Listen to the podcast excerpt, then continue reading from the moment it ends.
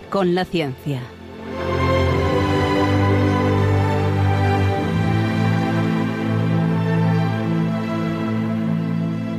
Dirigido por Javier Ángel Ramírez.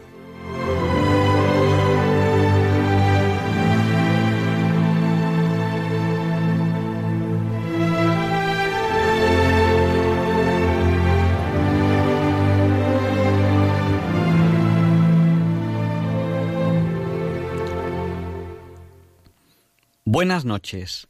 Estamos en Diálogos con la Ciencia, el programa para ti, que sabes que la verdad existe y la buscas.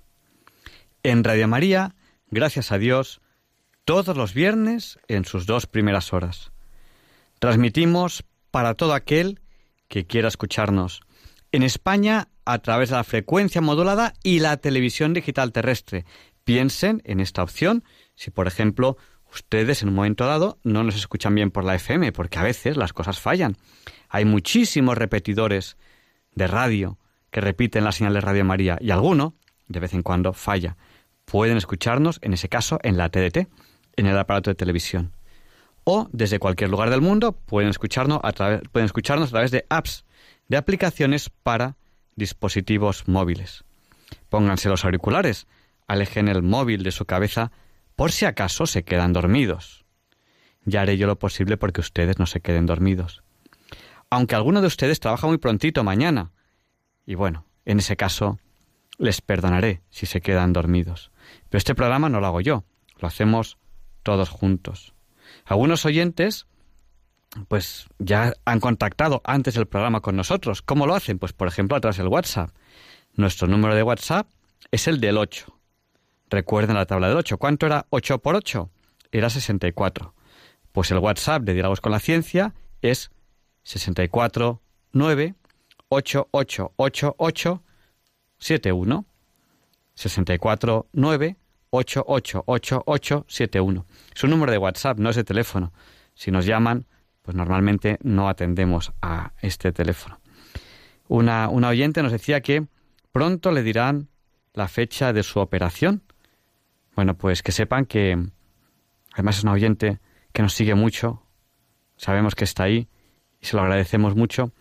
Y sepan que en Diálogos con la Ciencia rezamos por ella y les pedimos a ustedes, a los oyentes, que recen también por nosotros y por ustedes, por los oyentes, porque ya somos un equipo. Este programa lo hacemos todos juntos. Y alguien también me comentaba en el WhatsApp, no sé si aguantaré hasta el final del programa. Bueno, no es obligatorio.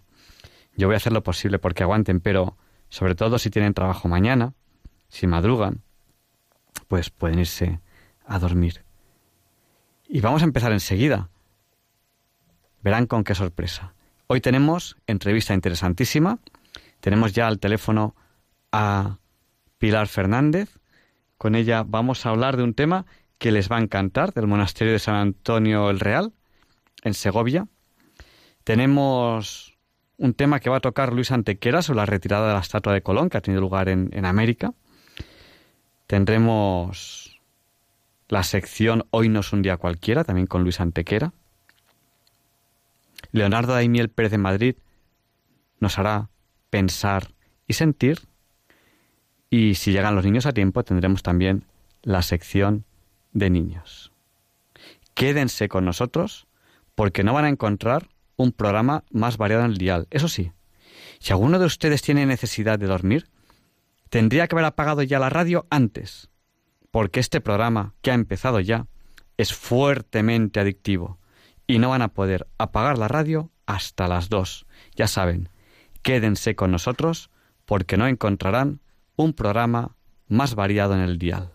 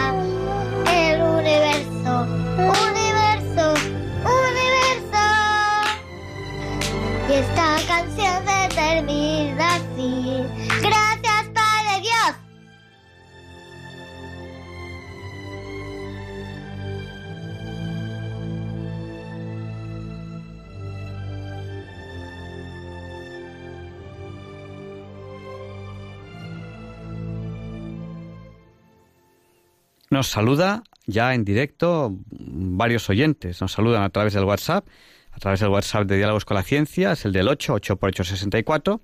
Es, apunten, 649 8888 71. Tenemos, por ejemplo, a Marga, que nos saluda desde Palma de Mallorca. Contactamos con algunos profesores que están haciendo un interesante proyecto de poner música en el aula.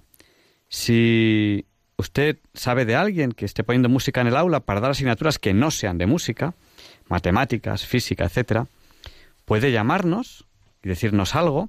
Nos puede escribir al WhatsApp de- del programa 649888871 o escribirnos a diálogosconlaciencia@radiomaria.es.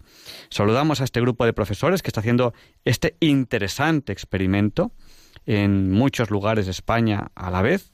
Les saludamos y, además pensamos que está siendo muy productivo. Se van a sacar resultados muy interesantes. Y a ellos, a los profesores que están probando con música en el aula, para asignaturas de matemáticas, física, química, no de música. A ellos les dedicamos esta canción. No es apta para el agua, para el aula, perdón, pero sí que es apta para que ahora piensen en su proyecto.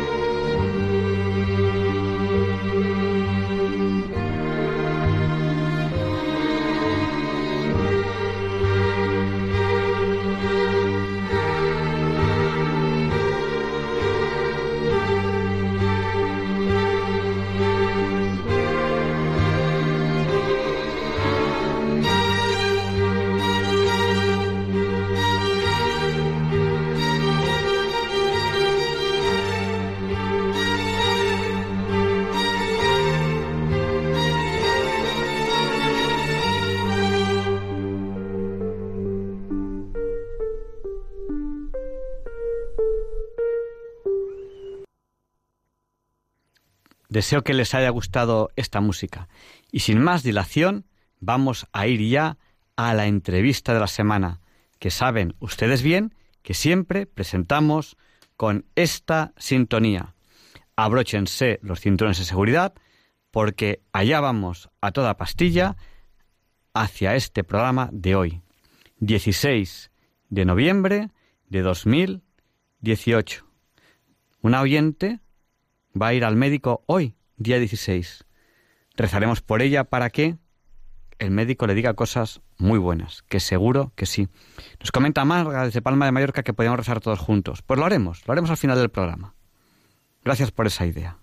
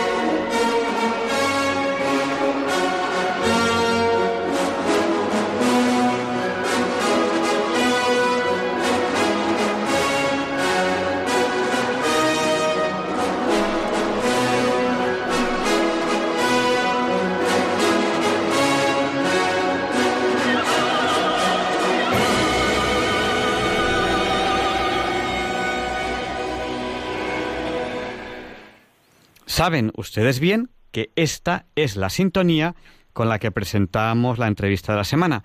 Y hoy tenemos el placer de presentarles a Pilar Fernández Vinuesa.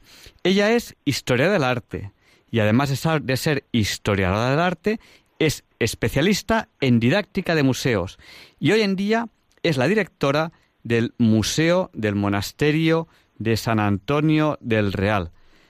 Bueno, buenas noches, Pilar. Muy buenas noches, Javier, y muchas gracias por permitirme compartir este programa con vosotros. Que vaya, en Diálogos con la Ciencia, todo lo contrario, queremos entrevistas interesantes de ciencia, tecnología, música y actualidad. Y yo creo que más a la actualidad que estáis vosotros en, temas de museos y, y, más científico y más tecnológico que vosotros, poco vamos a encontrar. Así que, bueno, quizá empecemos presentando. ¿Qué es esto del monasterio de San Antonio el Real? ¿Dónde está? Sabemos que está en Segovia. ¿Qué podemos ver hoy en día? ¿Qué es lo que se está montando en el museo? ¿Qué es lo que se puede ver en el museo? Muchas preguntas, de, repente, todas en una. Sí, Pues mira, San Antonio, eh, justamente es muy fácil llegar a San Antonio porque está en el arranque del acueducto. A mí me duele mucho cuando la gente me dice que es que, claro, no está dentro de la ruta turística, nos pilla un poquito atrás mano, pero cuando uno se pone a caminar pegadito al, acueducto, llega justo a San Antonio. Es muy fácil llegar a San Antonio. Y San Antonio es una auténtica joya. Yo, eh, Javier, llevo muy poquito tiempo, eh, desde el día 1 de septiembre concretamente, son dos meses y medio nada más, pero lo cierto es que este tiempo me ha servido para, para hacerme una idea, para comprender y llegar a conocer la envergadura y el enorme potencial que tiene San Antonio, digamos que per se y dentro de la ciudad. Eh, cuando yo llego, la sorpresa es que eh, San Antonio es la joya desconocida. Esa es la mejor definición que podemos dar. Eh, no lo conocen ni la gente de Segovia ni los de fuera de Segovia. ¿Cómo, cómo podemos? Esto a mí me ha costado mucho eh, entenderlo. la única razón, de verdad, ya tengo claro que es porque queda un poquito lejos de lo que es el centro, de la Plaza del Azoguejo, de los edificios más emblemáticos de Segovia. Pero nada más, porque cuando luego uno viene a San Antonio, lo cierto es que mm, se va anonadado, se va imbuido por, por toda la belleza que tiene el edificio, la historia, el magnetismo, y no hablo, de verdad que no hablo desde mi, mi punto de vista de directora, estoy hablando como una, como una persona que, que se ha quedado verdaderamente mm, absorbida por, por el edificio, encantada, como, como si me hubiese eh, me lo hubiese comido no sé cómo decirte entonces eh, San Antonio de verdad que, que, que, es un edificio que tenemos que venir a ver todos porque nos eh, transmite muchísimas cosas, no solo desde el punto de vista artístico, como te decía, sino de sensaciones, de vivencias, de historia. Es uno de los edificios emblemáticos de la ciudad. Mm, y a lo que yo aspiro y a lo que vamos a aspirar todos en conjunto, la comunidad de religiosas clarisas y la gente que hemos venido a trabajar, es a que verdaderamente ocupe el lugar patrimonial que le corresponde que se convierta en el sello de identidad o en uno de los sellos de identidad de Segovia. Nos habla de, del 1 de septiembre, una, una andadura reciente. Pues bueno, son 73 días ahora, ya que... fechas importantes, fechas importantes, final del verano, 31 de agosto, 1 de septiembre, ocurren cosas muy importantes en esas fechas, ¿no? Cuando uno se plantea nuevas, nuevas andaduras. Bueno, y, díganos, eh, esta andadura que ha empezado usted en San Antonio del Real, ¿cómo la plantea? ¿Cómo, cómo, cómo piensa usted que va a ser esta, esta nueva andadura? Yo recomiendo, antes de, que pase la pregunta, yo recomiendo a todos los oyentes que visiten Segovia, y una vez visitan Segovia, como no, que visiten el monasterio de San Antonio del Real. Segovia está a, a nada en coche de Madrid y, en el Avant, que es un, tren AVE más baratito, en el Avant está a media hora de, de, Madrid y desde luego es una visita que merece la pena. Segovia es una ciudad preciosa, hay muchas, muchas ciudades muy cerca de Madrid, porque mucha gente hace turismo en Madrid y, no visita las preciosas ciudades que hay cerca. Eh, Toledo, que está a un AVE, a un Avant de Madrid, Segovia, que está a un AVE, a un Avant, Ávila, Valladolid, mm, hay que visitarlas. ¿Cómo es esta nueva andadura que usted le plantea al monasterio San Antonio del Real? Pues eh, te diré, Javier, que yo desde que he llegado lo que he hecho, como te decía, era intentar comprender y conocer el edificio. Eh, una vez que lo he hecho, me he dado cuenta que era básico hacer difusión. Entonces eh, nos hemos puesto en coordinación con turismo, evidentemente. Tuve una reunión muy agradable con la la concejala de patrimonio, con Claudia, eh, pues para transmitirle pues esta, esta inquietud de que es un edificio muy poco conocido, que no hay señalética por la ciudad y que esto de alguna manera entre todos lo tenemos que tenemos que acabar con ello. Hemos creado una web, tenemos un, blog, eh, estamos escribiendo a colegios, asociaciones culturales, a todo tipo de entidades. Es decir, la difusión nos parece que es básica. Además de la difusión, eh, me he dedicado, me estoy dedicando a la catalogación de todos los fondos, que son muchos y todos muy, muy ricos, muy buenos. Todo lo que hay en San Antonio merece la pena. Mi intención es eh, poner eh, en breve cartelas para que todas aquellas personas que quieran visitar el monasterio fuera de las visitas guiadas que organizamos lo puedan hacer libremente y vayan vayan enterándose de todo lo que de todo lo que ven que es mucho. De tal manera que eh, eh, mis puntos fundamentales mis puntos fuertes como te digo son la difusión la catalogación y la conservación eso bueno eso hablaremos un poquito más adelante del tema de la conservación que es que es lo más delicado. Y, lo que espero es que, que, cuando ya llegue a todo el mundo, pues eh, vayamos teniendo la agenda lo más apretada posible, eso es lo que yo quiero, recibir aquí a, todo tipo de colectivo. Y eh, si bien ahora lo único que podemos hacer es informar, porque eso lo hacemos a todo aquel que viene a San Antonio se le da información con muchísimo cariño y hacer visitas guiadas, visitas guiadas especializadas dirigidas a todo tipo de público. Pues bueno, en un futuro nos gustaría organizar también eh, talleres para, para escolares y otro tipo de, actividades. Eh, San Antonio llegue a, convertirse en un, en un punto de referencia en Segovia, en un punto neurálgico cultural. Es mi, mi objetivo. Bueno, no, no es difícil porque el monasterio de San Antonio del Real eh, tiene una belleza propia, además de, del patrimonio que no es propio del edificio que, contiene, que, que, no es poco. No sé si puede hablarnos un poco de, de este patrimonio, tanto el del propio edificio como, como el, el que está contenido en, en, en, este, llamémosle, bueno, museo, ¿no? Realmente.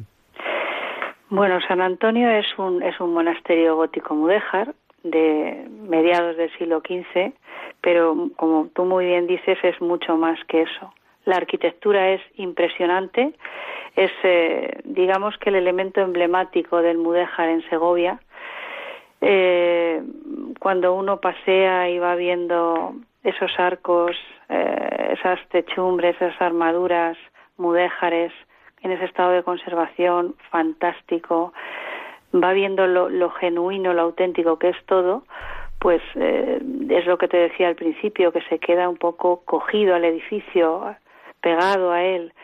Pero además de, del inmueble, es que todas las colecciones que tenemos aquí, unos cantorales, una colección de cantorales fantástica, pintura, escultura, los retablos, los retablos flamencos de San Antonio son únicos, y cuando empleo la palabra único no me estoy excediendo, son unos retablos de tierra de pipa de en torno a 1460-65, de los que se debieron hacer muchos en la escuela de Utrecht, pero no se conserva prácticamente nada.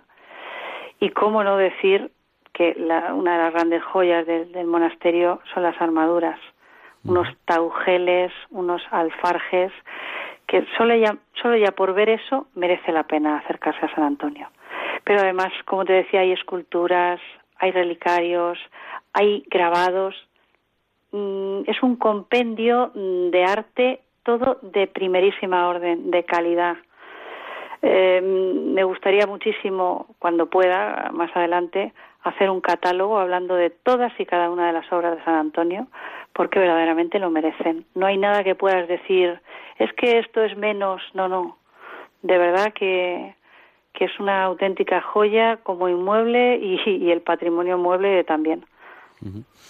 Y bueno, yo eh, cuando vaya a Segovia, que voy de vez en cuando, eh, yo de hecho me enamoré en su momento de, de Segovia, eh, empecé a trabajar allí, yo em, soy de Barcelona, pero en un momento dado me trasladé a vivir a Madrid, y en un momento dado casi por accidente un amigo mío arquitecto me dijo, mira, ven, vente aquí a Segovia, que hay unos trabajos, unas clases, estuve por ahí, y yo vi los lugares estos y dije, yo quiero trabajar aquí más, y, y estuve unos años trabajando, trabajando en Segovia, porque simplemente me había, me había, enamorado. Me llegué a comprar un terrenito, me llegué a comprar un terrenito en el campo, en el campo cerca, cerca, de Segovia, muy barato, porque es lo que encontré por ahí, un poco a unos kilómetros de Segovia. Y, y bueno, me hice, me hice una, un cabanone, una pequeña cabaña, en la que me quedaba muchas noches a dormir para no, para no ir a Madrid. Y, y, la verdad disfruté muchísimo de la ciudad de Segovia. Voy a volver, espero que... Bueno, pues te espero, te espero ya, ¿eh? y, y nada, y, no solamente yo, sino para el público que nos está escuchando. Eh, ¿A quién va dirigido lo que se está haciendo ahora en el monasterio de San Antonio del Real? Que voy a recordar a nuestros oyentes, porque la radio es así, viene y va gente, eh, acabarán de llegar oyentes, y dice, bueno, ¿de qué están hablando? Estamos en Diálogos con la Ciencia, en Radio María, estamos entrevistando a Pilar Fernández de Nuesa. Ella es historiadora del arte, especialista en didáctica de museos y hoy en día es la directora del Museo del Monasterio de San Antonio del Real en Segovia. Nos ha hablado un poquito del monasterio y, nos está hablando de, lo que ahí hay, de todo el patrimonio que ahí podemos encontrar. Bueno, ¿a quién va dirigido este monasterio? ¿A quién le puede interesar? Tenemos muchísimos oyentes. Pues mira, Javier, el monasterio va dirigido absolutamente a todo tipo de público, a todo tipo de colectivos. desde los colegios a los que te digo que ya hemos eh, invitado, les hemos enviado información de esta nueva etapa que ha comenzado. Bien es verdad que hemos llegado quizá un poquito tarde porque ya sé yo que la programación la hacen en el mes de septiembre, pero bueno, intentaremos eh, acogerle. Yo volveré a insistir, volveré a llamar, a invitarles, porque es fundamental que desde, bueno, pues yo llevo muchos años haciendo didáctica, he trabajado en Toledo, en el Museo de Santa Cruz, durante 18 años, llevando el departamento didáctico, y ya desde quinto desde quinto curso son como esponjitas ya absorben absolutamente todo y yo creo que desde ese desde ese curso ya desde ese nivel sería bueno que empezaran a venir a San Antonio porque pueden aprender muchísimo de verdad muchísimo. Eh, yo les he ofrecido a los coles diferentes temas eh, pues eh, desde estudiar pues si son pequeños, los más pequeños, empezar con la iconografía, un poco la iconografía religiosa, iconografía del Niño Jesús, de diferentes santos, eh, aprender elementos arquitectónicos, muchísimas cosas se pueden hacer. Y todo eso, como te decía, intentaremos reforzarlo en la medida de lo posible mm, haciendo talleres, talleres que les gusta muchísimo. En San Antonio también hay espacio y eh, tenemos todo lo necesario para poder hacerlos. Pero es que también San Antonio va dirigido a los universitarios. Es un edificio fantástico, como te decía, emblema del Mudéjar, para estudiar cualquier tipo de, disciplina artística. A la universidad, lo cierto es que todavía no he tenido tiempo de, hacerles una invitación como Dios manda, pero, pero lo tengo, lo tengo ahí en, en mi agenda. Además, eh, ya he recibido a un grupo de, guías, de futuros guías, que tenían mucho interés en conocer San Antonio. Eh, por supuesto que me he ofrecido, les he dejado mi teléfono para que cualquier cosa que necesiten poder ayudarles. Eh, he recibido mm, grupos de, especialistas, de gente de, de, Madrid, la Universidad Complutense. Mm, quiero decir que San Antonio es tan rico y tan variado que mm, creo que cualquier tipo de público puede aprender y disfrutar muchísimo en el monasterio. Y bueno, eh, nos ha hablado de un blog y de una web que a lo mejor puede ser interesante que, los oyentes que quieran se apunten la dirección y cuando puedan, ahora si tienen delante un ordenador o un teléfono móvil y si no se la apuntan para, para mañana y si hay una persona mayor se la puede apuntar para que su nieto se la, se la enseñe cuando vaya a comer este fin de semana o mañana, para que les enseñe el blog o la web. Eh, ¿Cuál es la dirección del blog o de la web del Monasterio de San Antonio el Real en Segovia? Pues mira, es monasterio punto blog. Así de sencillito, monasterio san Antonio el Real punto blog. Pues nos, nos, lo apuntamos, monasterio san Antonio el Real punto blog y, ahí pues, pues podemos ver, ver más información. Nos, pregunta un oyente, nos dice un oyente, a través del, del WhatsApp, ahora enseguida daremos paso a los oyentes en teléfono, que le preguntemos sobre la figura de Enrique IV, eh, no sé si, si le podemos llamar el alma material del monasterio, y su relación con Isabel la Católica. No sé yo si, si puede contarnos mucho al respecto o poco. bueno, es, un tema apasionante, es un tema apasionante. Eh, San Antonio, desde luego, mm, es, es el alma de, de Segovia, pero también es un poco la materialización de los deseos y del sentir de Enrique IV. Enrique IV es hijo de Juan II y de María de Aragón y él desde muy pequeño es, señor de, Segovia, vive en Segovia desde los cuatro años y aprende a amar la ciudad y hace mucho bueno por la ciudad. Eh, el problema vendrá derivado de sus desavenencias con los nobles, cosa que tampoco era rara que, ocurriera. Mm, cuando él decide levantar el monasterio de aquí en Segovia, pues realmente no lo hace solo para acoger a los franciscanos, sino porque él quiere enterrarse en Segovia. Él ama tanto la ciudad de Segovia que se quiere enterrar aquí. En principio decide hacerlo en el, quería hacerlo en el maravilloso presbiterio de la iglesia, pero luego después llega a levantarse su propio panteón panteón que actualmente no está abierto al público, pero bueno, que con, con el andar del tiempo, pues intentaremos que también eso se pueda, si Dios quiere, se pueda visitar. Eh, él lo que quiere realmente es perpetuar eh, su poder y perpetuar su, digamos, su alma, el paso al más allá, en Segovia. La reina Isabel no lo tenía tan claro. La reina Isabel, como todo el mundo sabe, está enterrada en Granada. Y bien es verdad que también dijo que si su panteón no estaba acabado cuando ella muriese, lo dice en sus disposiciones testamentarias un mes antes de morir, quiere ser enterrada en Toledo, en San Juan de los Reyes, o bien en Segovia, en eh, San Antonio el Real. De hecho, el monasterio conserva el, el, arco, el arranque de lo que iba a ser su, su arcosolio. Pero el amor que, mm, digamos, Enrique IV tenía por Segovia y por San Antonio, por los franciscanos, por las clarisas, evidentemente no lo tenía la reina Isabel. Eh, de hecho, cuando muere el rey, en 1474, quien se hace cargo del monasterio, quien sigue ayudando al monasterio, el benefactor es eh, el rey eh, Fernando. La reina Isabel no, no, no le preocupa en absoluto el monasterio. Aunque nos queda en el monasterio una inscripción que dice que el rey Enrique IV levantó de suelo el monasterio de San Antonio el Real y la reina Isabel lo dotó. Ciertamente, cuando uno conoce bien la historia, sabe que no fue la reina quien lo dotó, sino que fue su marido. ¿eh?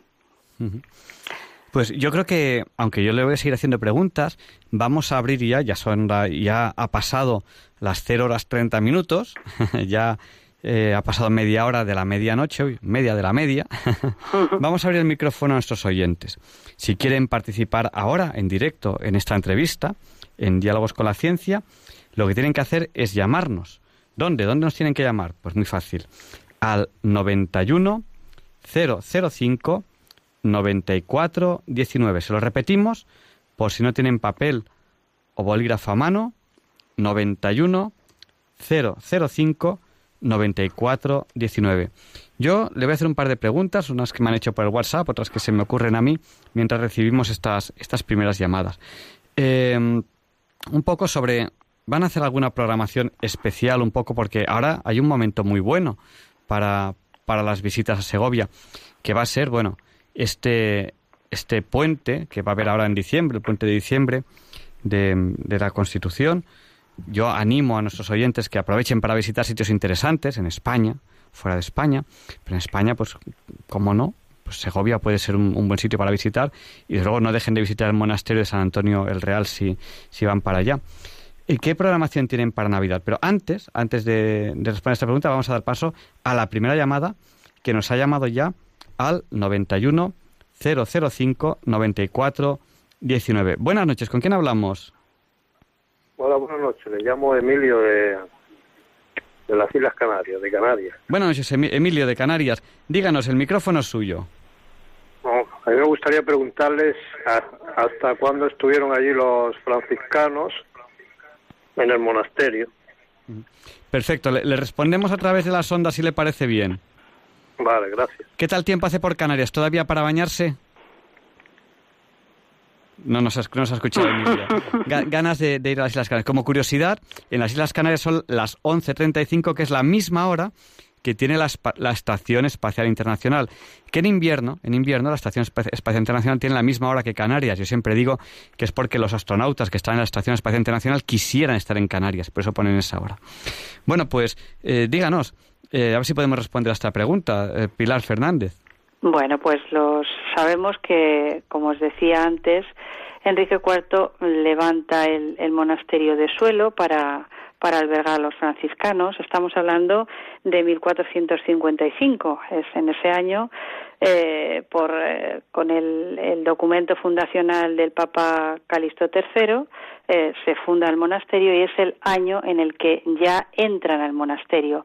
Antes, eh, Enrique IV había, digamos, acondicionado su casa, esa casa que él tenía en la finca que había recibido de su padre, en la finca del Campillo, acondiciona eh, parte de, de, esas edificaciones como convento para eh, acoger a los franciscanos. Y ya en este año, como digo, se acomodan en el monasterio. ¿Hasta cuándo están? Pues eh, llega un momento en que cuando ya muere el rey, la reina Isabel eh, la Católica, por indicación del, obispo Arias Dávila, eh, decide que los franciscanos salgan de ahí y albergar a las clarisas. Las clarisas tenían un, convento pequeñito que estaba en una zona que entorpecía el deseo de Arias Dávila de crear una nueva catedral estaba este convento ubicado donde hoy está el ábside de la catedral. Por eso era necesario que esas clarisas salieran de ahí. En 1488 por fin entran en, el convento ya de San Antonio sustituyendo a los franciscanos. Pero estos franciscanos no vuelven a el convento donde ellos estaban inicialmente, en el convento de San Francisco, sino que se quedan en el mismo edificio eh, anejo en lo que se llama actualmente el claustro de la vicaría. Este claustro lo levanta, la, evidentemente, lo manda a hacer la reina Isabel, teóricamente, como ya he dicho, más bien se encarga eh, el rey Fernando, se levanta mm, un, monasterio, digamos, nuevo, anejo al, a la obra enriqueña, y ahí permanecen los franciscanos hasta que sepamos el siglo XVII. O sea que, bueno, habían hecho su entrada en 1455, al menos hasta el siglo XVII, todo ese tiempo permanecen aquí en San Antonio. Tenemos un montón de preguntas a través del WhatsApp y estamos en Diálogos con la Ciencia, en Radio María, eh, recibiendo preguntas a Pilar Fernández de Vinuesa, historiadora del arte, especialista en didáctica de museos y actual directora del Museo del Monasterio San Antonio el Real en Segovia.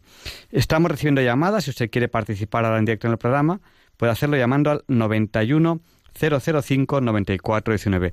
A través del WhatsApp nos preguntan si Enrique IV está enterrado en el monasterio de Guadalupe o está enterrado en Segovia. Es una pregunta que, nos hacen. También nos, nos preguntan eh, qué órdenes religiosas han pasado por el convento, cuántas monjas hay ahora y qué va a pasar cuando estas monjas ya no estén. Muchas preguntas de momento. No sé si puede decirnos algo a este respecto. Bueno, como todos sabemos, eh, y ya creo que he anticipado, el rey quería enterrarse aquí en Segovia. De hecho, tiene incluso el panteón en el monasterio de San Antonio, pero luego, por desavenencias con los nobles, eh, los últimos años de su vida son terribles. Él tiene una muerte terrible. Hasta hace poco tiempo que ha salido un estudio, se decía que incluso había sido envenenado. Eh, pues él en el último momento, cuando, cuando muere, pide ser enterrado en el monasterio de Guadalupe, con el que tenía una estrechísima relación y donde estaba enterrada su madre. Entonces él se entierra en Guadalupe, aunque su deseo, como dijimos desde siempre, su deseo inicial era haberlo hecho aquí en Segovia. Pero bueno, pues al final la historia es así, con lo cual eh, nos ha dejado su, su impronta nos queda mm, una impronta de lo que iba a ser su enterramiento en el presbiterio de la iglesia, nos queda el precioso panteón con unas bóvedas eh, muy bonitas con sus escudos y sin embargo pues eh, nos falta él que como digo está allí reposando al lado de, de su madre, de la Reina María. Y la segunda pregunta, mm, las clarisas nunca, nunca han salido de aquí. Desde 1488 eh, han estado en San Antonio. Ni con la desamortización han salido de aquí. Incluso ellas han acogido a otras religiosas. Y actualmente pues quedan muy poquitas, quedan cinco. Eh, bueno, pues cinco, pero que valen por cinco mil y, esto está claro, digo esto porque cuando uno viene a San Antonio y ve lo bien conservado que, está todo, todo el trabajo que han hecho de, conservación, eh, pues se dan cuenta de, se da, se da uno cuenta de cómo trabajan estas, estas mujeres y cómo, cómo conservan el patrimonio. Eh, ¿Qué ocurre cuando son mayores y cuando pues eh, lo cierto es que mm, las comunidades de clarisas se ayudan unas a otras y cuando hace falta que vengan de otro sitio eh, pues no lo dudan y reciben ayuda. Las de Toledo ayudan a, las de Segovia, las de Segovia ayudan a, es decir, se ayudan entre ellas y hasta ahora pues todo funciona muy bien. de momento, mm, aquí en San Antonio, mm, las monjitas que están hacen su trabajo muy bien, mantienen el monasterio muy bien y no hay ningún problema, es lo que, es lo que os puedo decir. Eh, una oyente a través del WhatsApp nos pregunta si en el monasterio de San Antonio del Real hay un tríptico muy importante, no sé a cuál se refiere, ¿no? Sí, sí, sí, sí. Eh, no solo hay un tríptico, sino que hay tres. ¿eh? Son tres retablos, tres retablos eh, flamencos del siglo XV, que ya os decía que son de la escuela de Utrecht, que tienen la particularidad de que, aun siendo retablos de campaña, retablos que se cerraban los batientes y se llevaban a los campamentos de guerra, pues son de un material que se llama tierra de pipa, que es un tipo de terracota que en España, bueno, en España se, se utilizará en, Alcora ya en el siglo XVIII, la fábrica de Alcora, pero que sin embargo Utrecht estaba especializado en este tipo de retablos. Entonces son muy especiales, son únicos, precisamente por ese material de que están hechos. De tierra de pipa se conservan tres, solo han salido del monasterio en una ocasión, para ir a las edades del hombre en, en 2003. Eh, en esa ocasión se, se consolidaron, se restauraron y los tenemos aquí como auténticas joyas porque os puedo decir que solo se conserva en el Museo Arqueológico Nacional unos fragmentos de algún que otro retablo, pero solo fragmentos. Por tanto, son únicos y son verdaderamente espectaculares. ¿eh? Son de tema de tema de pasión y le digo a esta oyente que no se conserva uno, sino que se conservan tres, nada menos. Bueno, bueno. Eh, vamos a dar paso a, Pilar, que nos llama desde, desde Madrid. Eh, buenas noches, Pilar, díganos, el micrófono es suyo. Eh, buenas noches. Yo, en el monasterio de San Antonio el Real, siempre voy a Segovia desde hace 30 años por cursos que hago, pero para mí era nunca lo había oído hablar, o sea, era desconocido. Y hace pues tres años, desde el curso, bueno, pues vamos a ver San Antonio Real. Y os puedo decir que desde entonces le he visitado cuatro veces. O sea, siempre que voy, porque me dejó tan impactada por lo que se encierra, bueno, todo lo que se encierra allí. Yo creo que la directora que está hablando ahora se queda hasta un poco corta, porque es impresionante yo cuando entré y vi todo aquello, pues no sé, aparte de todo lo que tiene de arte y todo lo que encierra, todo, todo, es como un trocito de cielo, o sea, que te metes allí y estás pues como si estuvieras en un oasis. Y luego ya lo que dice, bueno, las monjitas, yo salgo siempre de allí confortada, como con una catequesis, como diciendo, toda esta visita me ha servido más que a veces el estar en el cursillo, porque me ha dejado totalmente impactada. Por lo tanto, yo doy fe de que lo que está diciendo la directora yo creo que se queda hasta un poco corta porque es un desconocido que la gente precisamente porque está un poco así como dice a las afueras no bueno y no es no a las afueras o sea está dentro de, de Segovia pero cuando lo visitas, yo creo que al visitante se queda tan impactado que, trasciende a otras personas para que lo conozcan. Por lo tanto, yo me alegro mucho de que se dé eh, este aviso para que la gente pueda visitar esta maravilla. Eh, ya eh, lo que es de arte y también espiritualmente y el contexto luego dentro de las monjas, como dice ella, como lo tienen todo, que eso parece llevado por ángeles. Y nada más, ¿eh? Muchísimas gracias y buenas noches. ¿eh? Gracias, Pilar. Muy buenas noches y gracias por, por tu llamada. Eh, nos pregunta un, otro oyente eh, a través del WhatsApp que si nos podía explicar eh, la diferencia entre armadura y artesonados. bueno, este es un tema es un tema muy muy polémico. Armadura podemos denominar a todo techo de madera. Cuando no sabemos en qué época está hecho, la tipología, si nosotros decimos que la estancia está cubierta por una armadura, estamos hablando bien. Luego, dependiendo ya del tipo de armadura, le damos un nombre u otro. Lo que ocurre es que ahora la palabra artesonado se utiliza para todo tipo de techo de armadura. En San Antonio os puedo decir que no hay artesonados. Los artesonados son una derivación de los alfarjes, de los alfarjes islámicos, que surgen en el Renacimiento, sobre todo se, digamos que se popularizan a través del Tratado de Serlio. Y lo que tenemos en San Antonio son armaduras mudéjares. En el presbiterio, por ejemplo, tenemos un precioso taugel, un taugel ochavado, de lazo de diez, policromado, dorado, agramilado, espectacular, geométrica y matemáticamente hablando de lo más perfecto de la carpintería de armar. En la sala capitular tenemos de nuevo otro taugel, otro taugel ochavado, además muy bajito, al alcance de casi de la mano. Como decía esta, esta señora, mi tocaya Pilar, eh, es como entrar en el cielo.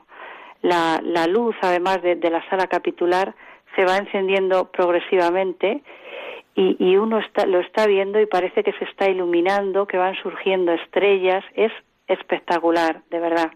Como digo, un taugel también eh, ochavado, dorado, policromado, agramilado, con juego de volúmenes. Eh, los, las, digamos que las, los lazos se retranquean y las, eh, los diferentes azafates eh, salen y se juega con el volumen, con el color, con la luz. Es espectacular. Luego tenemos también eh, alfarjes, alfarjes jabalconados en este caso, porque no eh, las jácenas de, que sujetan el alfarje no intestan directamente en el muro, sino que se apoyan en jabalcones, en otras jácenas oblicuas que recogen el peso de la horizontal y lo transmiten al, a la vertical del muro. Estos alfarjes son espectaculares, están todos ellos, todas las tablas de forro están policromadas, con una hojarasca fantástica, con eh, los emblemas del anagrama de Cristo, con los emblemas franciscanos, es decir, las techumbres de San Antonio son espectaculares. Y, como digo, ninguna de ellas son artesonados. El artesonado es un techo que, independientemente de la forma que tenga, está articulado en artesones o casetones. Todos sabemos lo que es un, artesón. ¿eh? Sin embargo, el, todas las cubiertas que os he dicho, ninguna de ellas tiene, tiene artesones. Lo que sí tienen, por ejemplo, y es lo que da lugar al equívoco, es forma de artesa invertida. Cuando salimos a las diferentes pandas de San Antonio, a las pandas del claustro, enseguida percibimos esa forma de artesa invertida, que viene determinada porque los pares que están sujetando los pares de la cubierta están unidos por los nudillos y eso genera una forma de artesa invertida. Pero luego todo ello va forrado con el taugel, con la labor de lazo. Mm, por tanto, mm, la diferencia es artesonados techos que surgen en el Renacimiento articulados en artesones o casetones y el resto de las cubiertas de madera son armaduras de diferentes tipos. En el, en tiempo que, nos deja la radio, porque, porque es así, vamos a responder un par de preguntas rápidas a, los oyentes. Perdón. Nada, un oyente nos pregunta por, por WhatsApp, a lo mejor quiere, quiere casarse o quiere bautizar a alguien, nos pregunta si se pueden eh, si puede, si hay cultos, si por ejemplo si puede haber bodas, puede haber bautizos, mm, lo debe haber visto, a lo mejor ha buscado en Monasterio de Santo Enrique, le ha gustado. Eh, ¿Puede haber bodas? ¿Puede haber bautizos? Bueno, en San Antonio hay culto, evidentemente. Hay misa todos los días a las ocho y media y los domingos a las, mm, a las diez de la mañana. Yo he visto que se ha celebrado de forma muy íntima, además muy bonita, en ese precioso presbiterio, se han celebrado bodas de oro. No he tenido la suerte, no sé si se celebrarán bodas o no, pero bodas de oro sí que he visto en, en mm, familias eh, pequeñitas todo muy muy íntimo, muy bonito, se va la gente muy contenta, mucha gente, mucha gente mayor eh, viene atraída al monasterio también por lo que decía mi, mi tocaya Pilar, por ese sentimiento que hay. Además, eh, hay mucho fervor a San Antonio de Padua. Tenemos dos retablos dedicados a San Antonio, el retablo mayor y uno de los colaterales, y es muy curioso, esto lo, cuento de manera anecdótica, porque yo cuando veo que viene la gente a rezar con ese fervor, les pregunto por qué siempre lo hacen en el retablo colateral y me dicen que esa imagen es San Antonio el Milagrero y sin embargo el que está en el retablo mayor es mm, San Antonio el Real y verdaderamente la devoción la tienen a San Antonio el Milagrero. Es una cosa que me llama mucho la atención. tenemos que terminar ya esta entrevista. Estamos en Diálogos con la Ciencia. Estamos entrevistando a Pilar Fernández de Vinuesa. Ella es historiadora del arte, especialista en didáctica de museos y es actual directora del Museo del Monasterio de San Antonio el Real. Nos están felicitando por el WhatsApp, por la entrevista. Eh, tenemos que terminar la entrevista. Mm, díganos un poco, aquellos oyentes que, han llegado tarde a la entrevista, ¿cómo podríamos resumirles un poco lo que hemos hablado? Y si quiere aprovechar para comentarnos algo más, es el momento. Ya para terminar, muchas gracias. Mm, San Antonio es una joya de Segovia, es sello de identidad de Segovia. Eh, es necesario que vengamos a conocer San Antonio desde fuera y desde dentro de Segovia. Mi intención es hacer unas jornadas de puertas abiertas para los segovianos, hacer en Navidad, pues eh, poner un Belén, hacer un, una pequeña exposición de Niños Jesús, es decir, ofrecer algo al público para que venga, para que sepa que las puertas de San Antonio están abiertas para todo tipo de colectivo y eh, decirles que mm, nadie se va indiferente de San Antonio. Es decir, no solo es arte, hay mucha historia, hay mucho sentimiento y es un edificio que queremos que sea igual que lo es la catedral, que lo es el alcázar y que lo es el acueducto, que sea eh, el otro el otro ángulo que falta para cumplimentar ese cuadrado y que eso lo vamos a conseguir mm, con el público, ¿eh? que venga muchísima gente, que les estamos esperando para atenderles eh, de corazón, con los brazos abiertos y darles todo tipo de, información.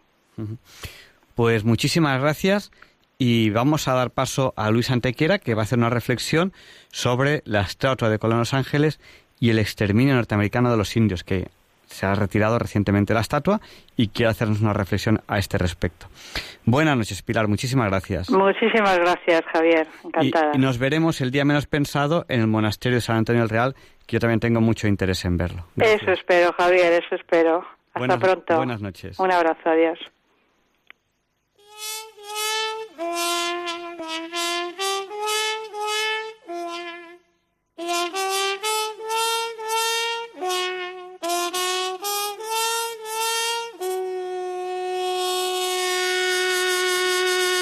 Five, six, seven, eight.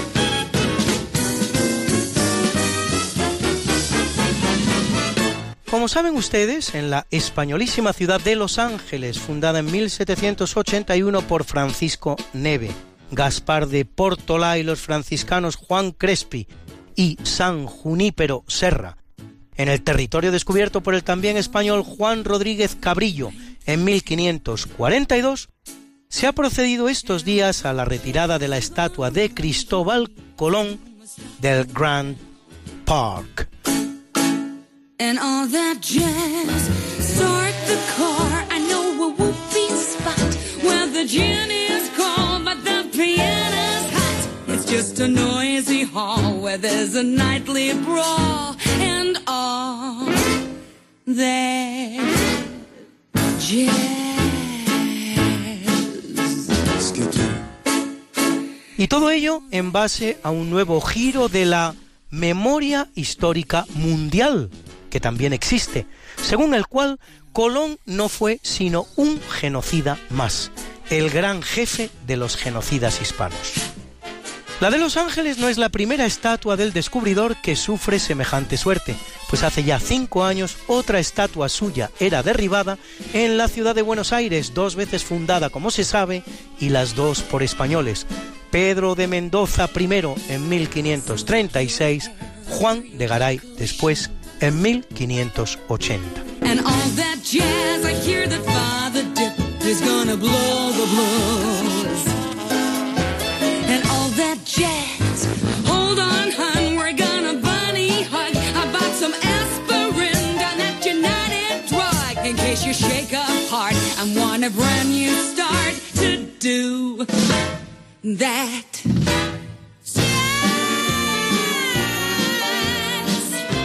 Llama la atención el giro inesperado que ha sufrido la figura del enigmático navegante, posiblemente genovés, en la historiografía oficial que constituye la memoria histórica mundial.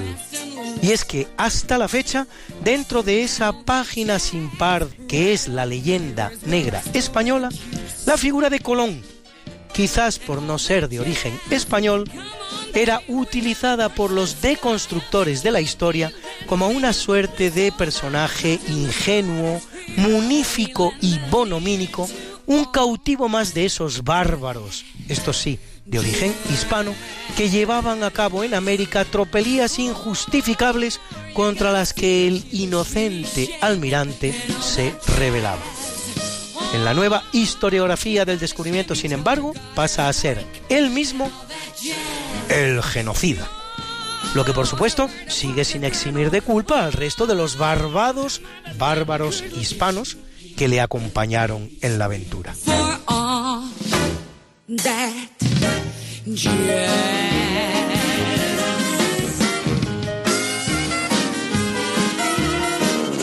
Y la pregunta que me hago hoy es la siguiente. ¿A qué esta vuelta de tuerca?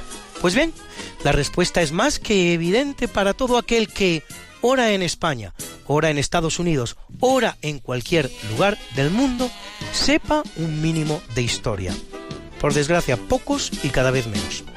Convertir el vilipendio al descubridor en un nuevo instrumento sin otro objetivo que esconder, ocultar, contrarrestar el hediondo e injustificable genocidio de los indígenas norteamericanos, pero no precisamente por los españoles, no, sino por las hordas puritanas de origen británico y sobre todo por sus descendientes ya estrictamente norteamericanos en el siglo XIX, los cuales, so pretexto de la que denominaban pomposamente la doctrina del destino manifiesto, que les obligaba moralmente a civilizar todas las tierras norteamericanas hasta la costa pacífica, realizaron uno de los exterminios más graves perpetrado jamás en la historia de la humanidad, el de los indios que poblaban las tierras de los Estados Unidos antes de llegar ellos.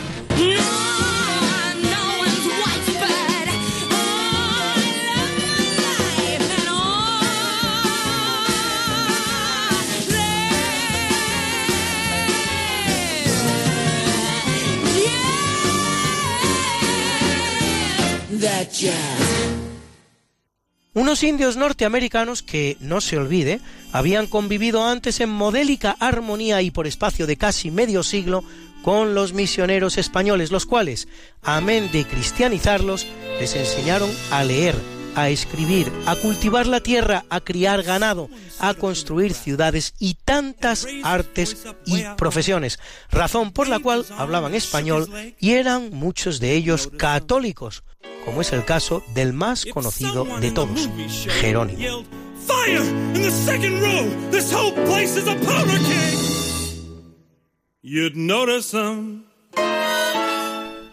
Todo ello hasta conseguir enterrar ese hecho innegable que opaca toda leyenda negra y toda memoria histórica, cuál es la realidad palpable e incontestable de que mientras en México el país del continente americano que más convivió con los españoles, más de tres siglos.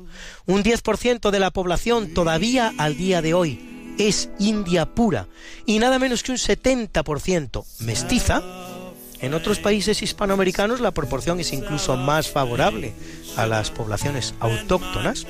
En los Estados Unidos de Norteamérica, los indios puros no alcanzan el 1% de la población y lo que es aún más importante, el mestizaje es nulo.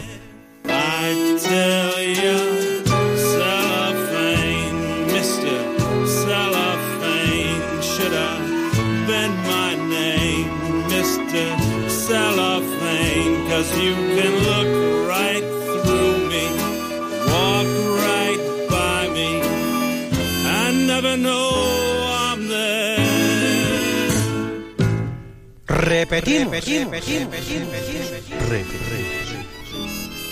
Todo ello hasta conseguir enterrar ese hecho innegable que opaca toda leyenda negra y toda memoria histórica.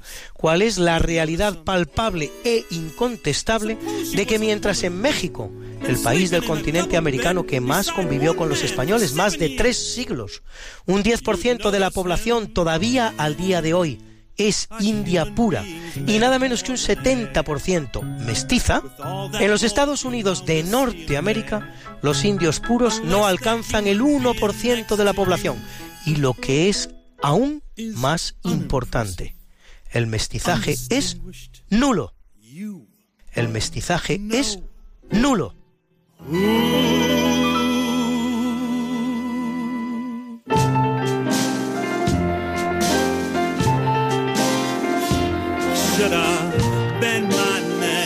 Por desgracia, para los norteamericanos es la única verdad histórica.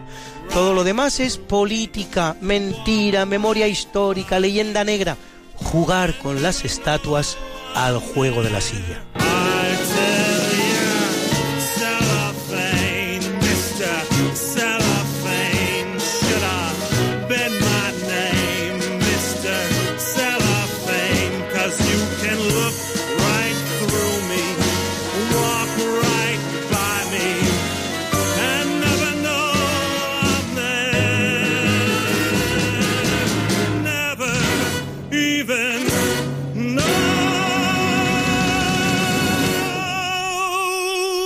Pero por desgracia, mientras los norteamericanos tengan en sus manos los medios internacionales de comunicación y la fabulosa industria del cine, y mientras políticos e historiadores españoles acomplejados, paniaguados y con cada vez más escasa formación no asuman la defensa que les compete de la historia de España por una cuestión no sólo patriótica, sino también y sobre todo de respeto a la historia, no veremos sino llevar a cabo atentados como el que hoy se acaba de perpetrar en Los Ángeles o el que en 2013 se perpetró en Buenos Aires.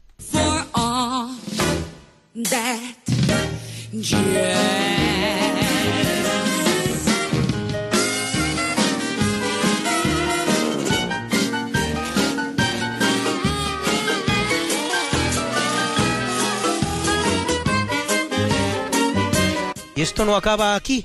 Prepárense ustedes para asistir a una larga serie de derribos de las estatuas de Colón y otros protagonistas del descubrimiento y civilización de América en todo el mundo. Más pronto que tarde, también las muchas y muy bonitas que embellecen ciudades españolas como Madrid, Huelva, Sevilla, Barcelona o Salamanca. ¿Que se cree usted que nos vamos a quedar atrás los españoles? A nosotros nos van a decir cómo desfigurar bien nuestra historia. Y bien amigos, hoy y como siempre, que hagan ustedes mucho bien y que no reciban menos.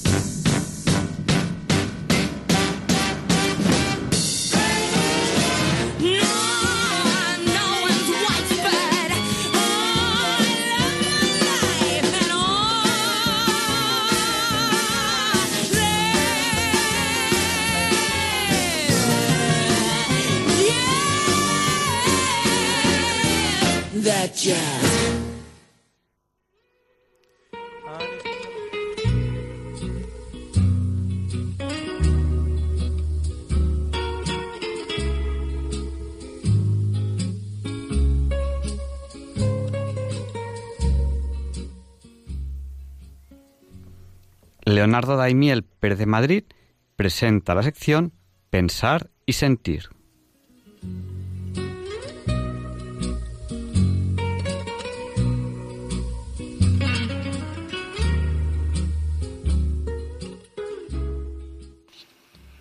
Buenas noches, queridos oyentes de Radio María. Soy Leonardo Daimiel y celebro estar de nuevo con ustedes. Hoy vamos a pensar y sentir con frases pronunciadas o escritas por diferentes personas, algunas de ellas escritores muy conocidos, otros son actores de renombre o personas que se han dedicado a la política o a otras actividades. La mayoría de los nombres que les iré diciendo después de cada frase son muy conocidos y otros no tanto. Incluso nada, al menos para mí. Bueno, y para todos en el caso de que el autor sea anónimo.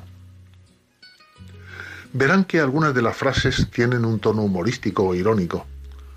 Otras son un poco pesimistas, algunas son francamente positivas y llenas de esperanza y todas tienen en común que se refieren al mismo tema. Tratan del envejecimiento de las personas, esa etapa de la vida que normalmente todos los humanos aspiramos a alcanzar. Espero que también les parezca a ustedes que son frases para ser releídas y que les resulten interesantes para reflexionar con ellas. Empezamos. El secreto de una buena vejez no es otra cosa que un pacto honrado con la soledad. Gabriel García Márquez. Envejecer es como escalar una gran montaña. Mientras se sube, las fuerzas disminuyen, pero la mirada es más libre, la vista es más amplia y serena. Ingmar Bergman. Los primeros 40 años de vida nos dan el texto los 30 siguientes, el comentario. Arthur Schopenhauer. Los viejos desconfían de la juventud porque han sido jóvenes. William Shakespeare. Cuando me dicen que soy demasiado viejo para hacer una cosa, procuro hacerla rápidamente. Pablo Picasso. El arte de envejecer es el arte de conservar alguna esperanza. André Morois. Las arrugas del espíritu nos hacen más viejos que las de la cara. Michel Eugène de la Montaigne. Envejecer es todavía el único medio que se ha encontrado para vivir mucho tiempo. Charles Augustin Saint-Beuve. Nadie es tan viejo que no pueda vivir un año más, ni tan mozo que hoy no pudiese morir. Fernando de Rojas. Todos deseamos llegar a viejos y todos negamos que hayamos llegado. Francisco de Quevedo. He aquí cinco cosas viejas que son buenas. Los cónyuges de larga duración, los viejos amigos para conversar, la leña vieja para calentarse, los viejos vinos para beber y los viejos libros para leer. Emile Faguet. Nada nos envejece tanto como la muerte de aquellos que conocimos durante la infancia. Julian Green. El joven conoce las reglas, pero el viejo conoce las excepciones. Oliver Wendell Holmes. La vejez comienza cuando el recuerdo es más fuerte que la esperanza. Proverbio hindú. En la juventud aprendemos, en la vejez entendemos. Marie von Effner Eschenbach.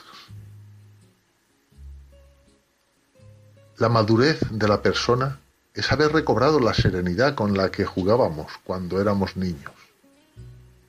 Friedrich Nietzsche. El viejo no puede hacer lo que hace un joven, pero lo hace mejor. Cicerón. Se necesitan dos años para aprender a hablar y sesenta para aprender a callar. Ernest Hemingway. Los árboles más viejos dan los frutos más dulces. Proverbio alemán. Los que en realidad aman la vida son aquellos que están envejeciendo. Sófocles. Cuando seas viejo en el cuerpo, sé joven en el alma. Anónimo. La vejez nos arrebata lo que hemos heredado y nos da lo que hemos merecido. Gerald Brennan. Una persona no es vieja hasta que comienza a quejarse en vez de soñar. John Barrymore. Una persona no envejece cuando se le arruga la piel, sino cuando se arrugan sus sueños y sus esperanzas. Graffiti callejero. Viejo es quien considera que su tarea está cumplida, el que se levanta sin metas y se acuesta sin esperanzas. Anónimo. Y finalmente, se es un anciano de éxito cuando se logra acumular todo esto, arrugas en la piel, sabiduría en la mente y juventud en el corazón, con Dios sobre todas las cosas. Igmar Iten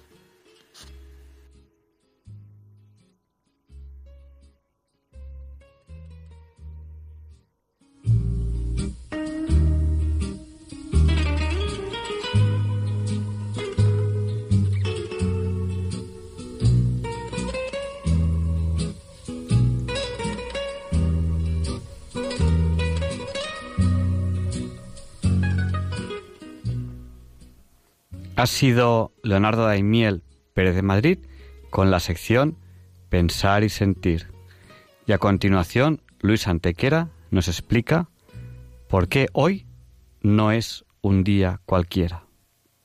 It's a lovely day today, and whatever you've got to do, I'd be so happy to be doing it with you. But if you've got something that must be done, and it can only be done by one, there is nothing more to say. Except it's a lovely day for saying it's a lovely day.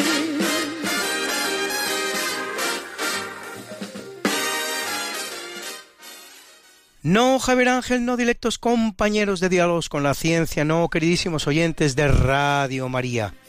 Claro que no es un día cualquiera, ningún día es un día cualquiera. Y este 16 de noviembre, que nos disponemos a comenzar hoy, tampoco, porque en fecha tal, pero del año 534, en Roma, el emperador Justiniano promulga la revisión del importante Codex Justinianus o Código Justinianeo recopilación del derecho romano hasta la fecha de su promulgación. En el marco de la fecunda labor descubridora y fundadora de España en América, en 1496 Cristóbal Colón descubre la isla de Puerto Rico.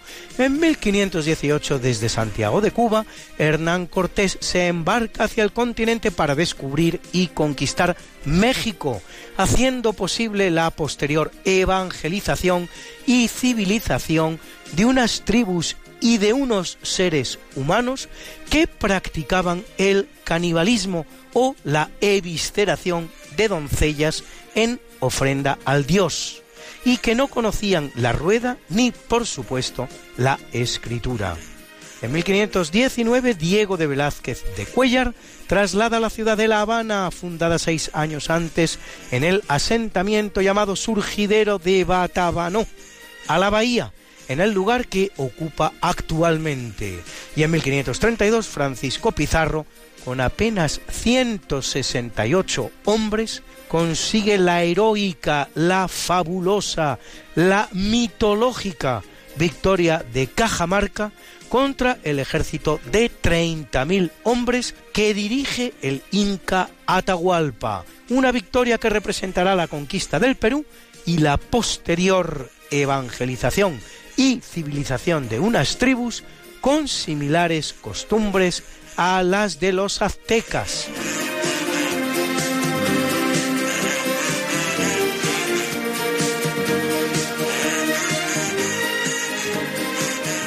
Es un día especial por lo que se refiere a los cambios dinásticos en España, pues en 1700, muerto Carlos II, el francés Felipe de Borbón acepta el trono de nuestro país que aquel le deja en herencia, reinando como Felipe V.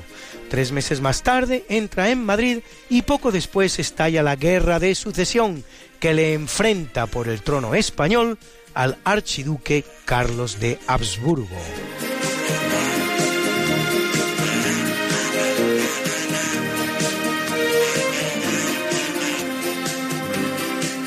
Y en 1870 las Cortes eligen rey de España al duque de Aosta, Amadeo de Saboya, que reina en nuestro país dos años, un mes y nueve días.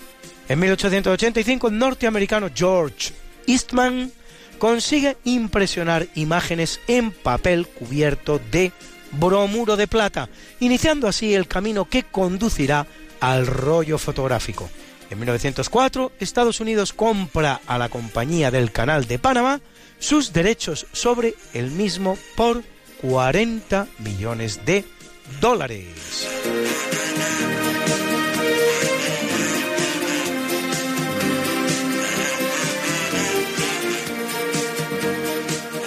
En 1920, con la victoria del ejército rojo comunista, termina la guerra civil rusa iniciada dos años antes.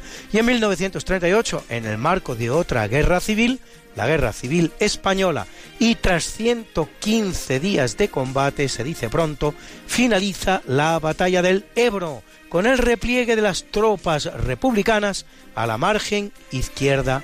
La victoria final de las tropas nacionales en la guerra se produce poco más de cuatro meses después, cuando los republicanos Venceslao Carrillo, el socialista Besteiro y el coronel Casado dan un golpe de Estado contra el gobierno republicano y negocian la entrega de Madrid a las tropas nacionales que manda el capitán general Franco, generalísimo del Ejército Nacional desde el 28 de septiembre de 1936. Pocas personas conocen mejor el episodio que nuestro compañero en este programa, Luis Español.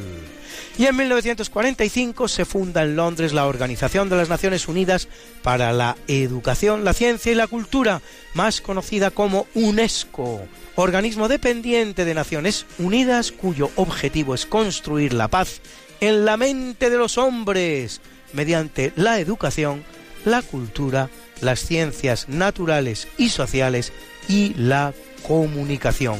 Excelso objetivo en el que se desempeñan al día de hoy 195 Estados miembros.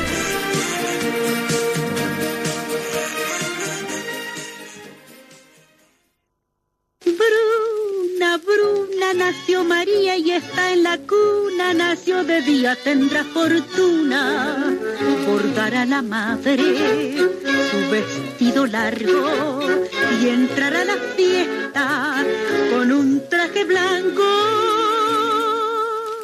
Y será la reina cuando María cumpla 15 años. Te llamaremos Negra María, Negra María que abriste los ojos en carnaval. En el capítulo del natalicio nace en 42 a.C. en Roma Tiberio César Augusto, segundo emperador romano que lo es durante 23 años, sucesor Octavio Augusto, durante su reinado en la lejana y levantisca provincia de Judea, en los confines del Mediterráneo, se produce la crucifixión de un inquietante profeta itinerante por nombre Jesús de Nazaret. Y en 1717, Jean Léron d'Alembert, matemático francés, autor junto con Denis Diderot de la enciclopedia, reconocido por su labor en el campo de las ecuaciones diferenciales y las derivadas parciales. Y en 1873, W.C. Handy, compositor y músico estadounidense conocido como el padre del blues.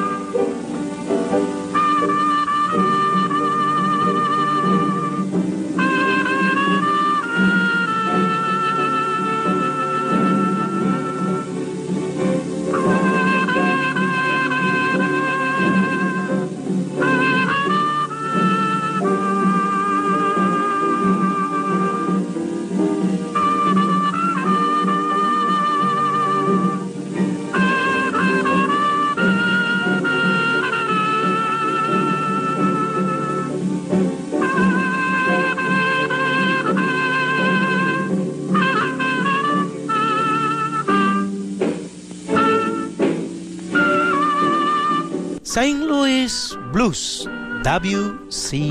Handy. en 1922 en Portugal el que nace es José Saramago, Nobel de Literatura 1998, autor de obras como El Evangelio según Jesucristo o Ensayo sobre la ceguera.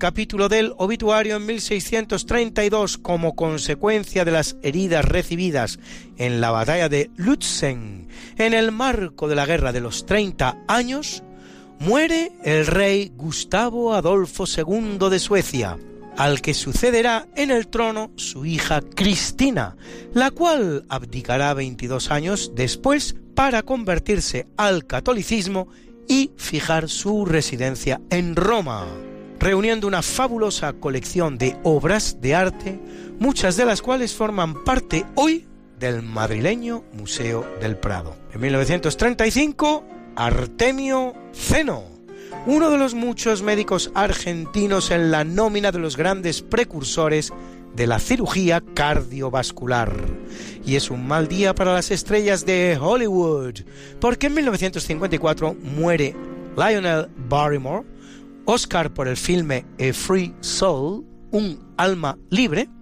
En 1960 lo hace en Los Ángeles el mítico Clark Gable, nacido por cierto en Cádiz pero no en España, sino en Ohio. Oscar 1935 por la comedia Sucedió una noche y protagonista de títulos inolvidables como Gone with the Wind, lo que el viento se llevó, o Mogambo. Y en 1981 William Holden. Oscar por la película Stalag 17, a quien han visto ustedes en Sunset Boulevard o El Coloso en Llamas.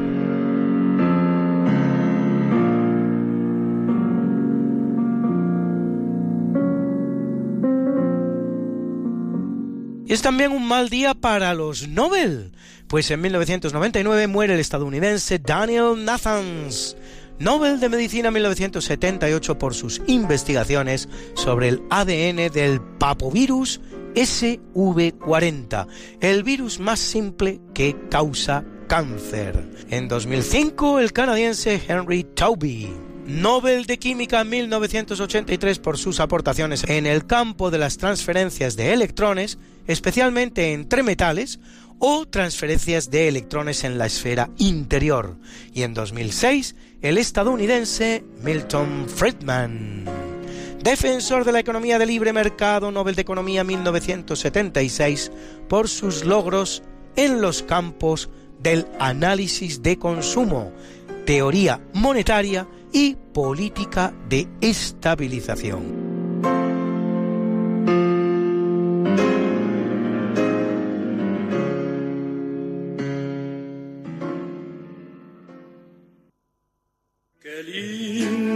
Está la mañana en que vengo a saludarte.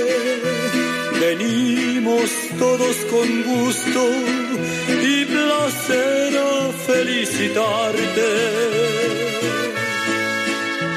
El día en que tú naciste, nacieron todas las flores. En la pila del bautismo cantaron los ruiseñores ya viene amaneciendo, ya la luz del día nos dio. Levántate de mañana, mira que ya amaneció.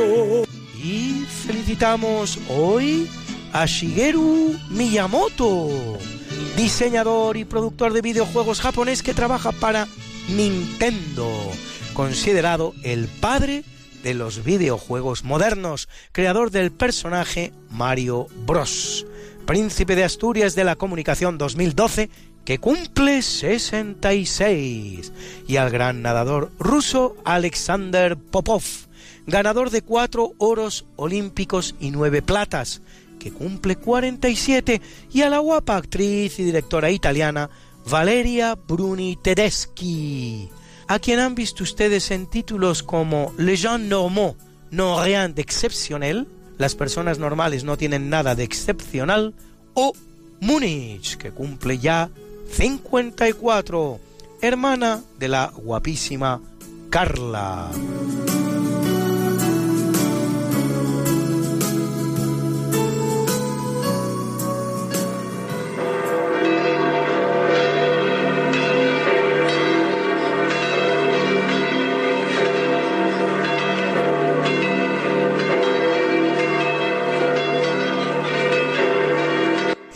Celebra la Iglesia Católica Marino II, Frontón Rufino, Marcos Valerio y Roque González y compañeros mártires.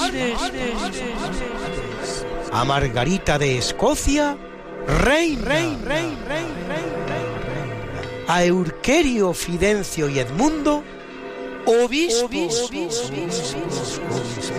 A Otmaro, abad. A Patrocinio, eremita, y a Gertrudis Inés Balsamia Elpidio, Marcelo Emilión y Eustoquio, confesores. Hoy es el Día Internacional para la Tolerancia.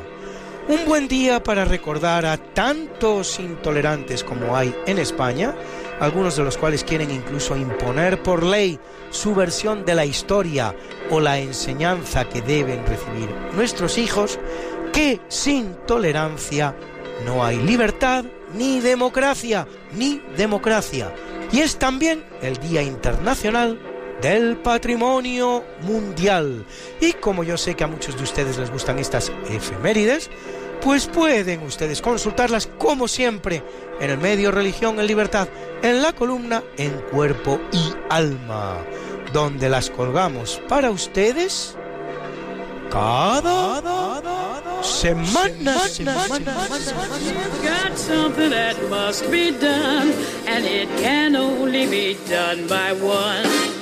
There is nothing more to say. Except it's a lovely day for saying it's a lovely day.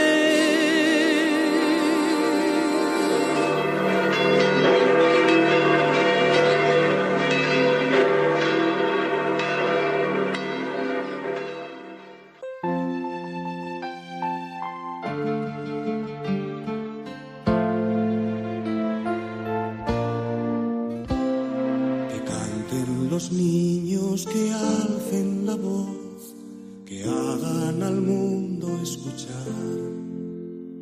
Que unan sus voces y lleguen al sol. En ellos está la verdad.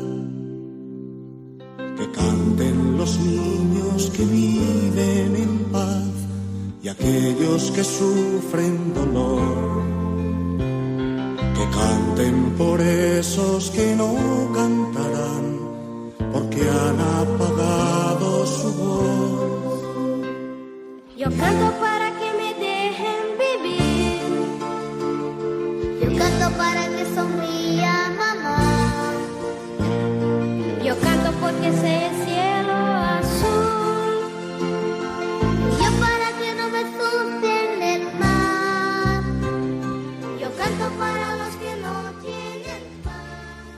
Evening and welcome to the section.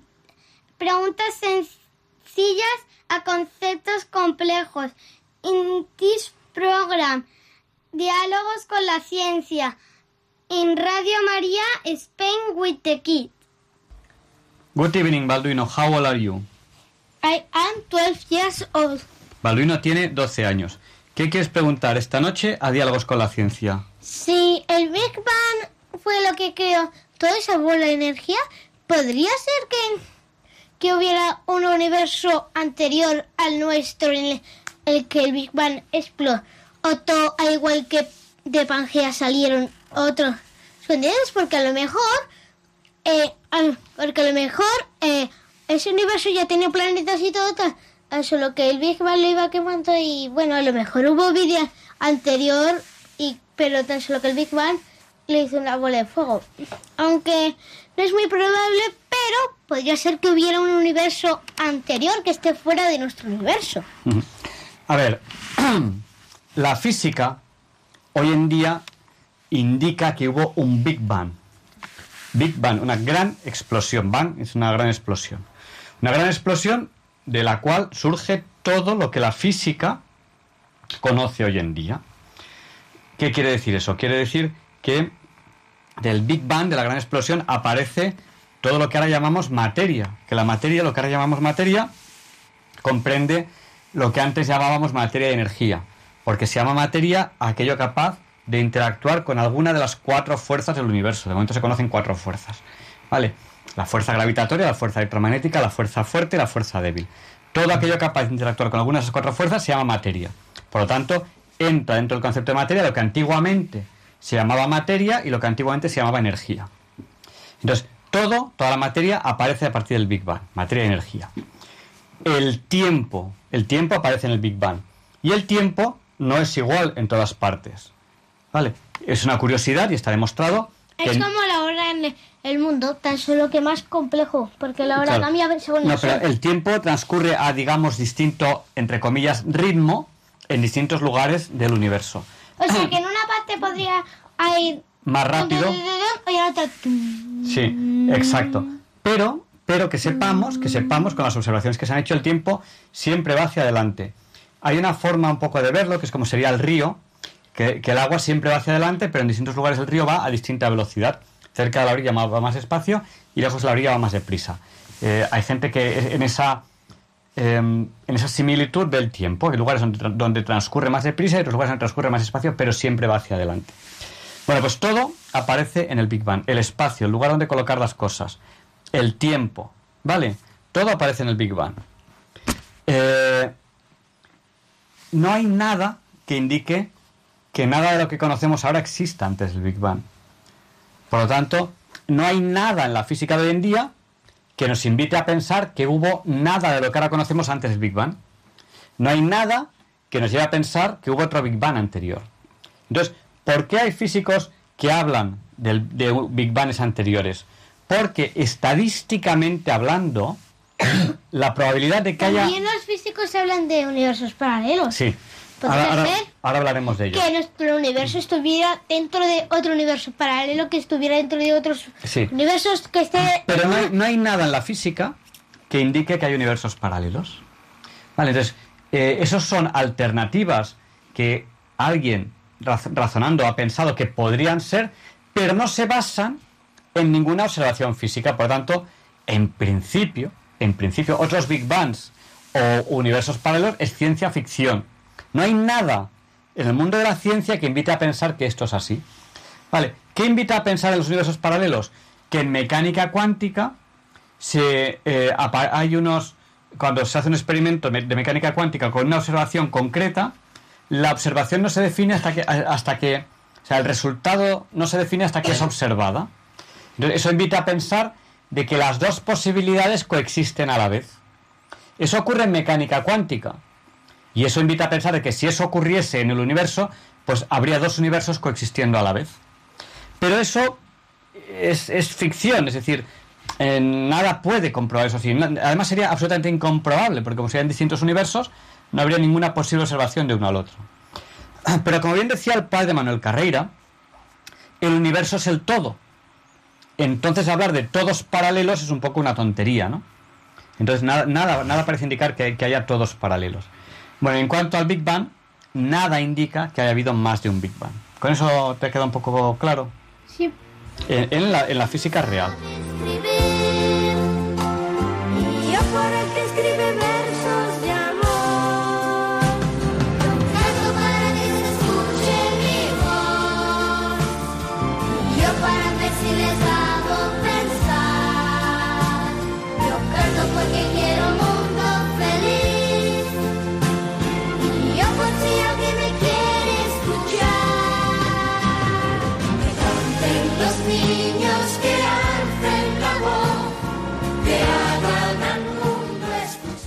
Good evening, Ruth. How old are you? I am, I, I am 10 years old. Ruth tiene 10 años. Está a punto de equivocarse en algo que en inglés es muy grave. No, pues no puedes cometer ese error. Bueno, ¿qué quieres preguntar esta noche a Diálogos con la Ciencia? No, bueno, no es una pregunta. Quiero que me cuente curiosidades de la naturaleza. Curiosidades, por ejemplo, de los animales. Sí. Pues mira, por ejemplo, todos los mamíferos tienen cuerdas vocales.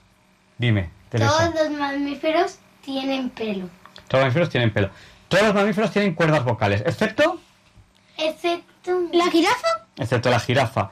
La jirafa es el único mamífero que no emite sonidos con su boca, porque no tiene cuerdas vocales. Dime, dime, Teresa. Que también he dado las aves y en las aves tienen pico. ¿Vale? Vale. Plumas para protegerse Lo sé, eso lo sabe casi todo el Y, y dentro de las aves, el más curioso es el colibrí, que tiene un corazón que puede latir mil veces por minuto. Brrr, va muy deprisa.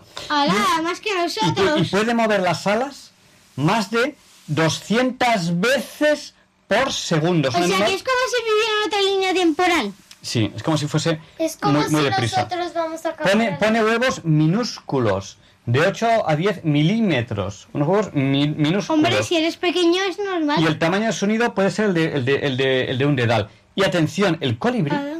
tan pequeñito que es, puede volar a 15.000 pies. Más alto, que, más alto que mi avión. Puede volar. 15.000 pies. Eso será porque necesita menos oxígeno y como las cantidades van disminuyendo, podría coger las pequeñas cantidades de oxígeno que hay eso para... Vamos, vamos a seguir será- hablando de curiosidades, vamos a seguir hablando de curiosidades en los animales. Pero esta vez vamos a pasar a los peces. ¿Vale? También los he dado. También los has dado. Y Bueno, eh, el pez más curioso posiblemente es el hipocampo, el caballito de mar, que es el único pez que tiene la cabeza girada 90 grados, 90 grados respecto a su cuerpo, porque el hipocampo, el caballito de mar, es un pez. Teresa, ¿qué quieres decir? Que no entiendo por qué eh, las ranas nacen de huevos, ¿vale? Y después, eh, cuando van alcanzando la- las patas, se le encoge, se le reduce la cola, pues no entiendo Pues por porque qué. es- porque la cola es lo que usan para, para impulsarse, pero, cuando tienen ya patas se pueden impulsar sin la cola. Porque- Porque de, oxígeno del agua se convierten en pulmones. A ver, hay, hay animales que en distintas fases de su vida son muy distintos. El hombre no es así. El hombre desde pequeñito hasta mayor es parecido, cambia, cambia el tamaño, ¿no? Y también en la Bueno, pubertad se también, también os voy a decir, por ejemplo, como curiosidades, que por ejemplo los delfines eh, no es como nosotros, que respirar es un acto reflejo, ¿vale? Y por- Ellos pueden... eh, eh, Porque si no, respirarían el agua y se Claro, morirían. Entonces, eh, el delfín, que es un mamífero, el respirar lo hace voluntariamente. Entonces, el delfín no puede dormir, porque si duerme, se- no respira y se muere. Entonces, el delfín, cuando duerme, porque todos los animales necesitan dormir un poco, bueno, yo no sé si todos, pero la mayoría de los animales necesitan dormir un poco, por lo menos los mamíferos lo necesitamos, duerme la mitad de su cerebro y la otra mitad se encarga los de las funciones vitales. Y entonces saca un ojo fuera del agua que lo mantiene abierto y al cabo de un rato cambia de ojo y duerme la otra parte del cerebro. O sea, hace así y así. Sí, duerme con un ojo abierto. Los, los delfines son, son O unos sea animales... que la mitad de su cerebro necesita respirar. La mitad de su, ¿qué? no, la, O sea- la- la- la mitad de su cerebro, la mitad de su cerebro duerme, duerme y la otra está despierta y luego la otra mitad está despierta y la otra ¡Hala, qué chulo! Bueno, luego, por ejemplo, los camellos pueden aguantar mucho, mucho tiempo sin, sin beber agua. Eh, O sea, porque tienen... la- Porque las colomas Pues producen un líquido que lo, que lo puede... a lo mejor dos semanas, pero cuando beben agua, a lo mejor beben 100 litros de golpe. Vale, Sí. La, la transforman en grasa y ahí la acumulan. Y luego van quemando esa grasa y al quemar la grasa sale anhídrido carbónico Pero lo y necesita agua. beber agua un poquito de vez en cuando porque eh, si no la grasa lo puede sustituir por, por poco tiempo, pero no por mucho.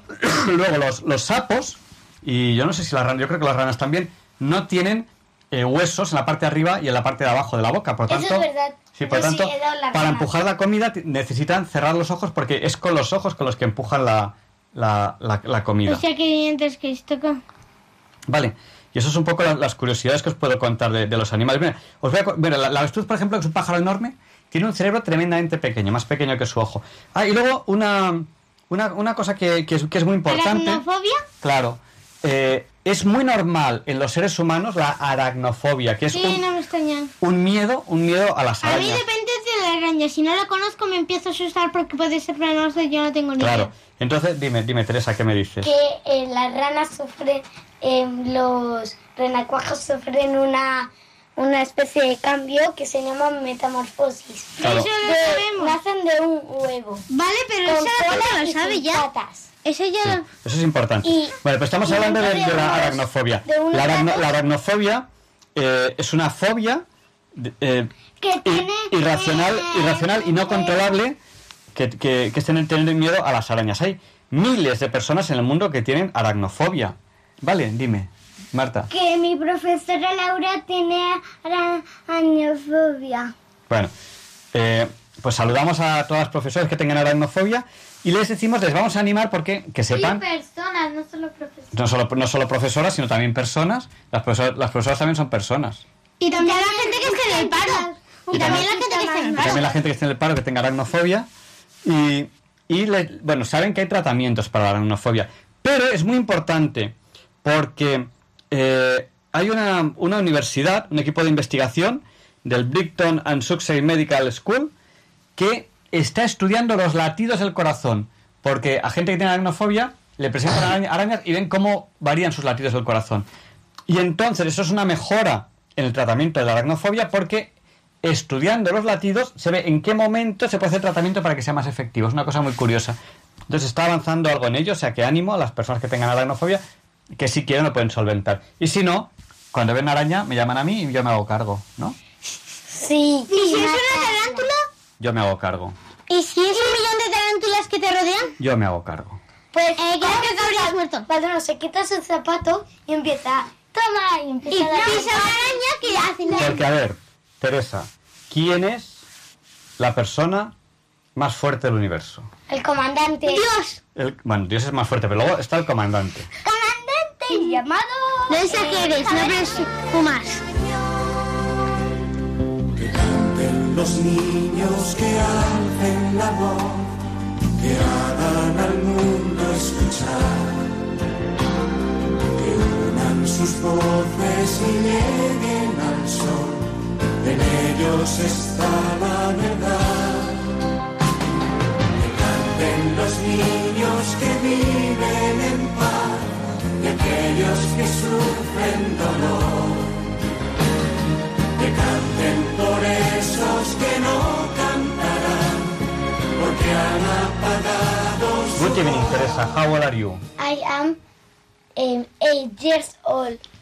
Teresa tiene 8 años. ¿Qué quieres preguntar esta noche a Diálogos con la Ciencia? ¿Por qué va a explotar el sol dentro de un millón de años? Más de eso, eh, un número con muchos ceros, ceros que no se podrían contar. Sí, sí se podían contar. A ver, Cero, cero, cero, cero, todo el 50, rato un, cero. un 1 y 50 ceros. O sea, dentro de muchísimos, millones. muchísimos millones y trillones de millones de años, se falta muchísimo para eso, es un 1 con 50 ceros, eh, el Sol se apagará. ¿Y por qué se apagará el Sol? Porque es el ciclo de las estrellas. Las estrellas, o sea, en, en este mundo, en el mundo de la naturaleza, en el mundo real, todo tiene un principio y todo tiene un fin. ¿Vale? Eso, eso nos da también un poco de que tenemos que ser humildes. Como porque- Harry Potter que ya han hecho el último capítulo. bueno, todo tiene un final. Entonces, todo tiene un principio y todo tiene un final. Así es el mundo que nos rodea, así es la naturaleza, para que, nos, para que nos demos cuenta de que, de que somos limitados, el universo es limitado, lo material es limitado. Vale, entonces El crecimiento de las orejas porque he oído que no, no paran de crecer de Sí, hasta cuando, después cuando, de cuando te mueres, cuando te mueres. No, pero... Bueno, entonces, eh, todo, todo en este mundo está limitado. Y el sol también. O sea, el momento en que se apague el sol. espera. En ese momento La tendremos- producción de cadáveres. en en ese momento tendremos que viajar a otros planetas si queremos seguir vivos. Falta muchísimo para eso. Y, y bueno, pero aunque, aunque viajemos a otros planetas donde podamos vivir, también esas estrellas se apagarán. Llegará un momento dentro de un 1 con 100 ceros que ya no, ya no habrá posible vida material en el universo. O ciento mil millones. Y A lo mejor aparece otro sol de nuestro bueno, no sé, porque como nosotros creemos en la vida eterna, nosotros viviremos con, con- con Dios en la vida eterna, ¿no? Entonces tampoco nos preocupa mucho eso. Pero bueno, el Señor, el Señor sabrá qué tiene preparado para nosotros. Dime, Teresa. Que en clase me han dicho que, que cuando vaya a explotar el sol no les va a ocurrir ni a nuestros hijos, ni a los hijos de nuestros hijos, ni a los hijos Eso de se los llama hijos de nietos. los hijos. Tataranieto. Bueno, no, porque falta muchísimo. Tatara, tatara, tatara, tatara, tatara, tatara, nieto. ellos está la verdad. Que canten los niños que viven en paz y aquellos que sufren dolor. Que canten por esos que no cantarán, porque han apagado su voz. Porque sea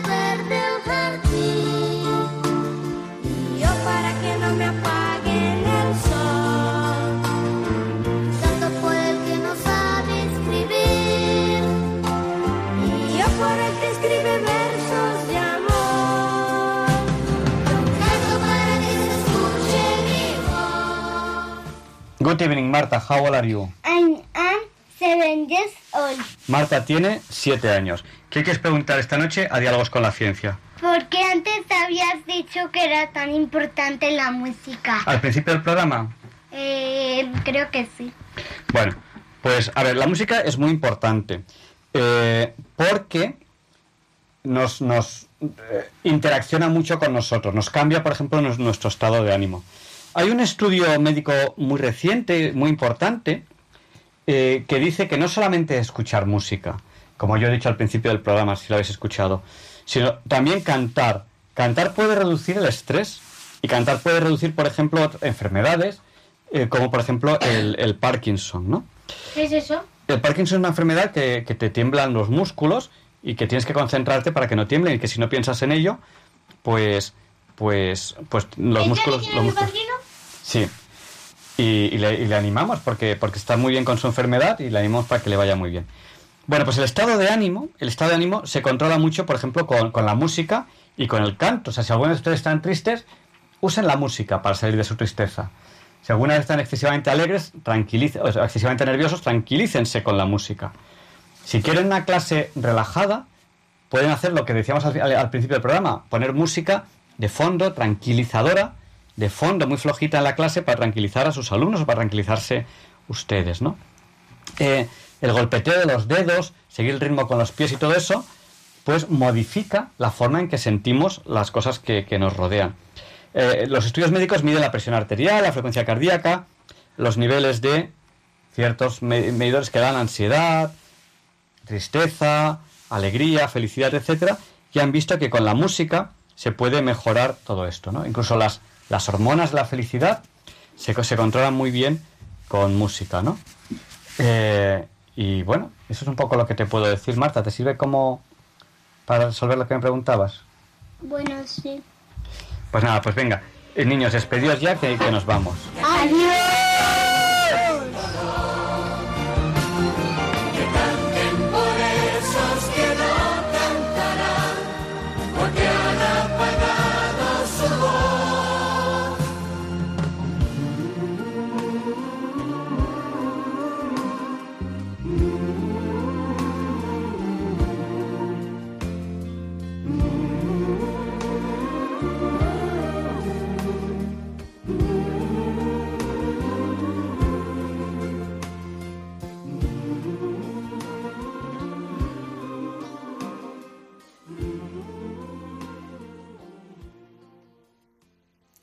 Ha llegado ese momento en el que tenemos que terminar el programa.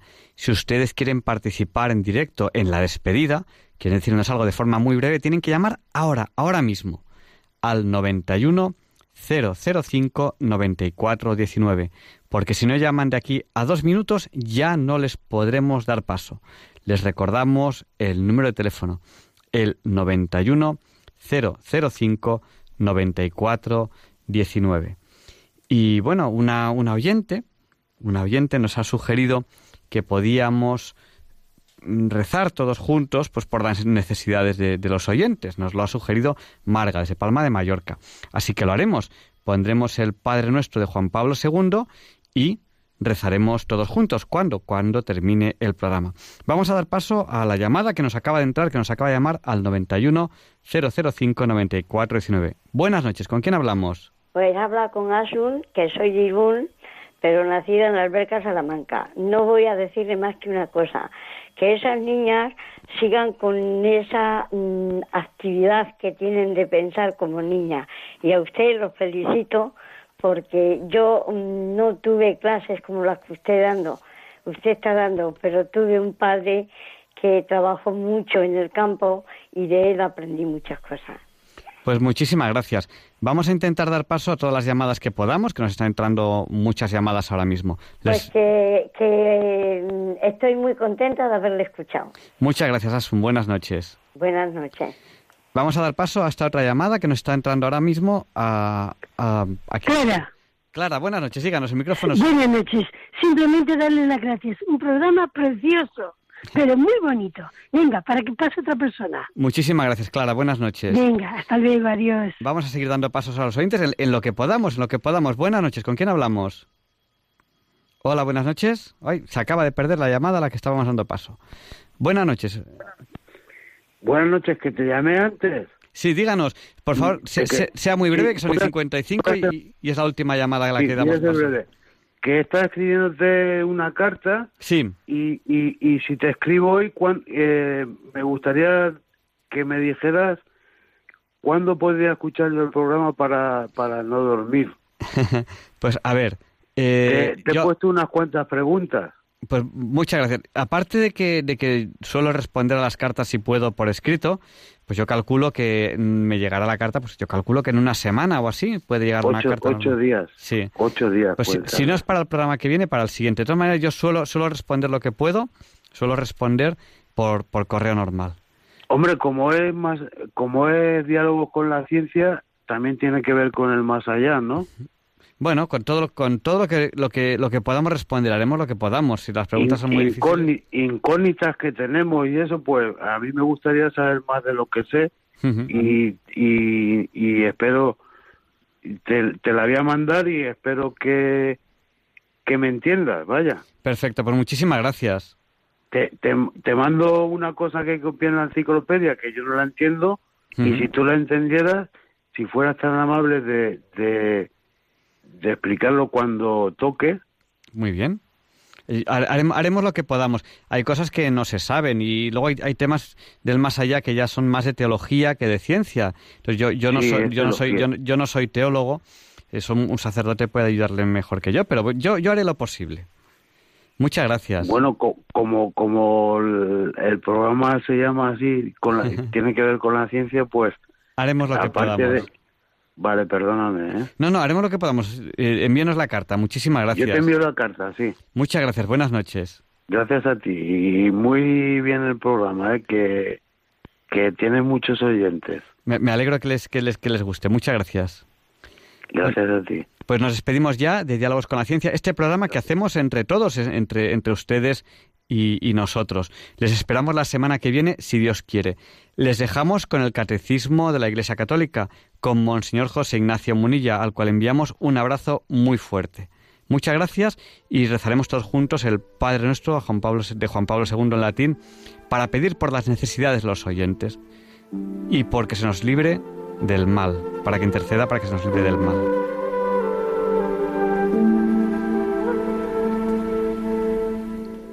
Y así concluye en Radio María el programa Diálogos con la Ciencia. Dirigido por Javier Ángel Ramírez.